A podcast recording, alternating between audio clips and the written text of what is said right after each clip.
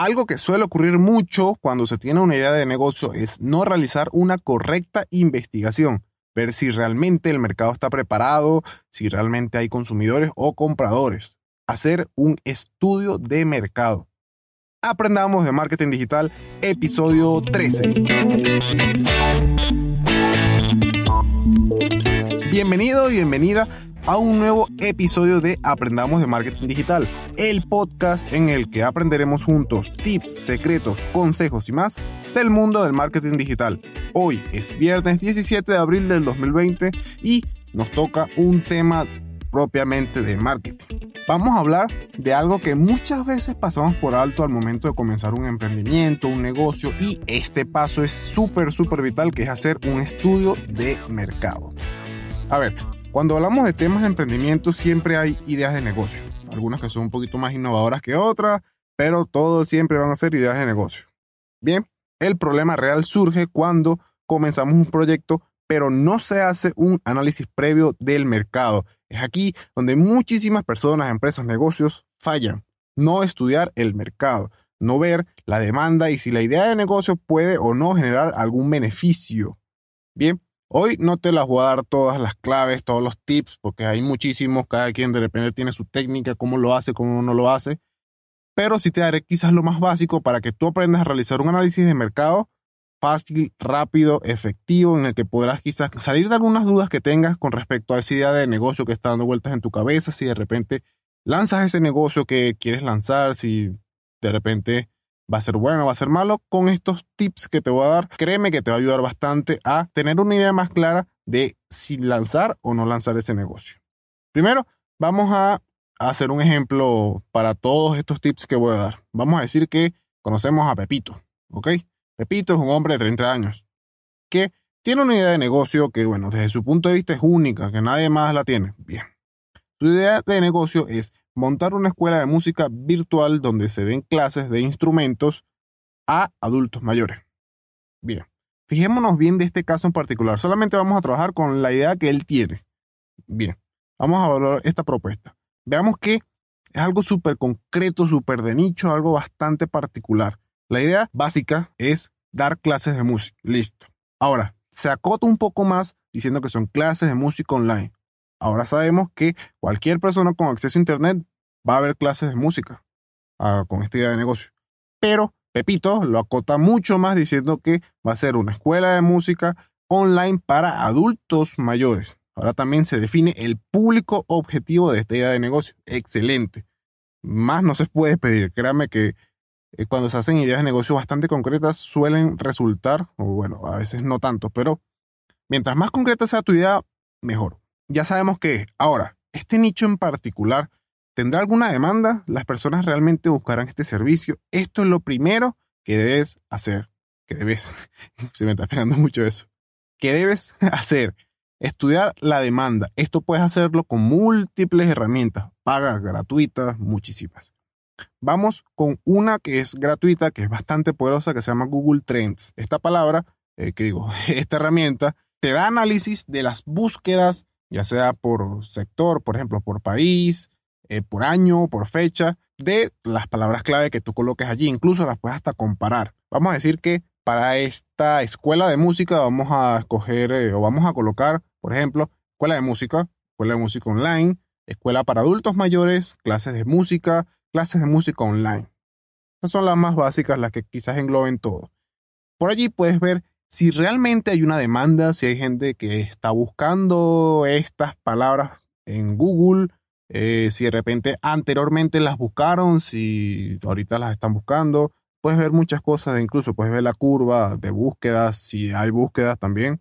De ahí puedes sacar mucho lo que es el tema de la demanda, a ver si realmente hay gente activa buscándolo. Incluso puedes de repente usar el buscador propio de Google y allí colocas estas palabras o las que sean de tu idea de negocio y debajo te va a salir la cantidad de búsquedas al mes. Bien. Lo importante es que sepas cuál es la demanda activa, cuántas personas buscan o están interesadas en ese negocio en particular. Esto te viene muy bien cuando uno comienza un negocio porque puedes crecer bastante rápido. Si tienes gente que está buscando tu producto o servicio, te será muchísimo más fácil hacer de conocer, llegar a ellos y que, bueno, en dado caso, contraten tus servicios o compren tu producto. En fin, La cantidad de herramientas que puedes utilizar son muchísimas, hay muchas en el mercado, pero solamente utiliza las necesarias. Realmente no necesitas hacer una tesis con un montón de datos, no, no, solamente es para que tú sepas si realmente hay una demanda para tu negocio. Ahora, toca revisar si el mercado se encuentra en auge, si está creciendo o si por el contrario está en declive, está cayendo. Volvamos al ejemplo de Pepito, tomando en cuenta la fecha en la que estamos el mercado de negocios por Internet, las clases virtuales están aumentando bastante, claro. Como digo, tomando en cuenta la fecha, todo se debe a que, bueno, la situación actual del mundo, la cuarentena, el confinamiento, en fin, todo este tipo de cosas han hecho que las personas tengan que estar en su casa y, bueno, todo lo que tengan que hacer o todo lo que quieran hacer lo hacen es por Internet. Entonces esto ayuda mucho a esta idea de negocio en particular, ¿bien? O al menos una escuela de negocio una escuela de música online. Ya en este punto, esa idea de negocio o eso que tienes ahí en tu cabeza ya comienza a tomar un poquito más de forma. Si te llama la atención, ves como que, ay, mira, sí puede resultar, mira, no, no, esto no me está dando buena pinta, esto como que no funciona. Ya por ahí ya comienzas a tener una idea un poquito más clara de si realmente va a funcionar o si realmente no va a funcionar. Ahora, ya sabes la demanda, si realmente existe o no existe, cuántas personas te están buscando. Eh, también sabes si de repente el mercado está creciendo o si por el contrario está cayendo. Bien, pero ahora es el momento de estudiar a la competencia. Si vamos directamente a la competencia, podemos tener dos posibles escenarios. Uno, donde efectivamente tenemos competencia y hay otras empresas, marcas, personas, negocios que ofrecen lo mismo que ofrecemos nosotros. En nuestro caso, bueno, sería una escuela de música virtual para adultos mayores. Pero también hay un segundo posible escenario donde no hay nadie más y si los hay, no los conoces o al ser algo tan nuevo, quizás hay tan poca información que, bueno, no sabes realmente si de repente en otra ciudad hay alguien más que está ofreciendo eso mismo, pero como es un mercado tan chiquitico, no lo conoce. El primer escenario es lo más básico, lo que suele encontrarse. Cuando investigamos y efectivamente hay un mercado ya consolidado, tenemos una competencia. Aquí lo que debes revisar, ojo con esto, lo que debes revisar es qué hace tu competencia, qué ofrece, ofrece lo mismo por qué canales se promociona, por dónde le llega el público, por dónde le llegan ventas. Esto es lo que debes tomar en cuenta. ¿Por qué lo digo? Porque el error más común que se suele cometer es competir por precios. Cuando hay competencia pensamos que podemos vender al mismo precio que ellos o quizás un poco más barato para poder captar la atención de esos clientes y bueno, tener tener pues un reconocimiento dentro del sector que la gente te conozca, ah, mira, ellos son un poquito más baratos, pero a la larga esta estrategia de competir por precio no es nada sostenible y mucho menos si tu negocio está comenzando. Debes analizar los precios de tu competencia, sí, eso está claro, pero solamente para que tengas una base, un promedio dentro de la industria, por ejemplo, ya que estás comenzando y puede ser que de repente no conozcas los precios o al contrario, llevas mucho tiempo, pero estás lanzando algo tuyo propio y ya conoces los precios, bueno, solamente tenlos de referencia, como de promedio, como de, ah, mira, estos son los precios más o menos que se manejan. Pero nunca copiar los precios. Recuerda que cuando vamos a colocar el precio de nuestro servicio, nuestro producto, vamos a tomar en cuenta el valor que le estamos ofreciendo a nuestro cliente. Si es algo que realmente merece la pena o si es algo que, bueno, que lo puede conseguir hasta en la esquina. Ahora, el otro escenario es donde hay un mercado completamente virgen. Aquí es donde el concepto del océano azul cobra vida. Este concepto trata de buscar mercados nuevos que nadie haya descubierto y explotarlos al máximo. Caso contrario, de lo que te explico un poquito más arriba, de que ya hay competencia y todo ese tipo de cosas, es un mercado, es un océano rojo, perdón, donde, bueno, ya el mercado quizás está un poquito más saturado de vendedores, donde es un poquito más difícil competir con ellos y donde todo suele ser un poquito más caótico. Bien, los océanos azules suelen representar un problema bastante grande para cualquier emprendedor, que quiera comenzar, ya que no sabes con qué te vas a conseguir. Incluso puede pasar el caso de que tengas enfrente un gran océano azul y por el temor a no tener competencia o de repente ser el primero, pierdes el interés. Es por eso que conseguir océanos azules suele ser muy pero muy difícil, más no imposible. En nuestro ejemplo, puede que tengamos un océano azul, ya que es muy difícil conseguir escuelas de música virtuales que específicamente impartan clases a adultos mayores. Puede que sea un mercado con mucho potencial, puede ser que ni siquiera haya alguien que lo haga y que sí haya un público allí que lo esté buscando, pero también es cuando surge la duda, si nadie ha hecho esto, ¿por qué debo hacerlo yo? Debe ser por algo. Seguramente aquí no hay ningún tipo de mercado, aquí no hay dinero. Es en este paso cuando no puedes dejarte llevar por las dudas. Sí, realmente tienes una idea de negocio y no hay competencia y eres el primero que la tiene allí, no la dejes ir. Espérate al siguiente punto cuando lo vaya a tocar, pero es importante que mantengas esto. Puede que tengas un verdadero océano azul y un océano azul, te lo digo, que es una excelente, excelente oportunidad para generar muy buenos ingresos.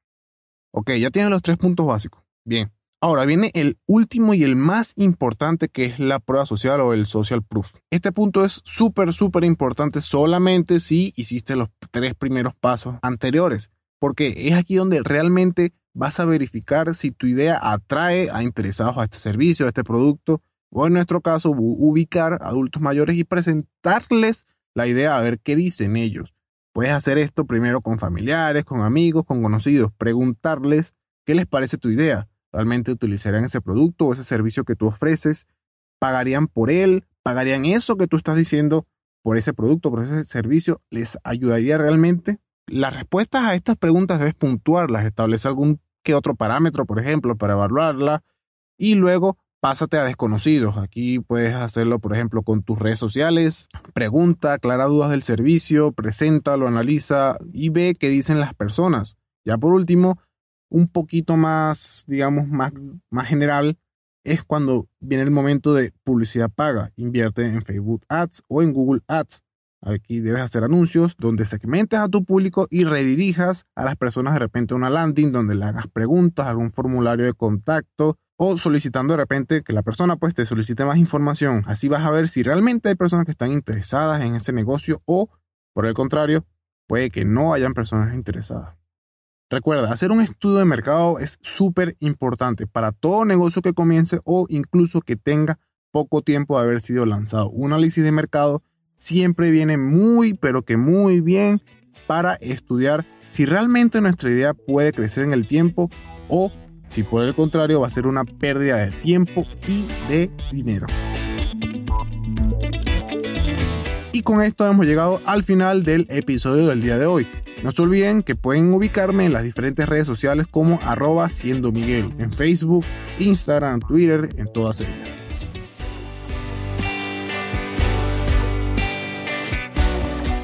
Si te gustó, te encantó, te fue de utilidad o simplemente quieres apoyarme, te invito a que me regales una valoración o comentario en la aplicación de podcasting que utilices para escucharme, ya sea Apple Podcast, Google Podcast, iBox, Spotify, Spreaker, Deezer, en fin, cualquiera que utilices. Me encantaría saber tu opinión acerca de este episodio.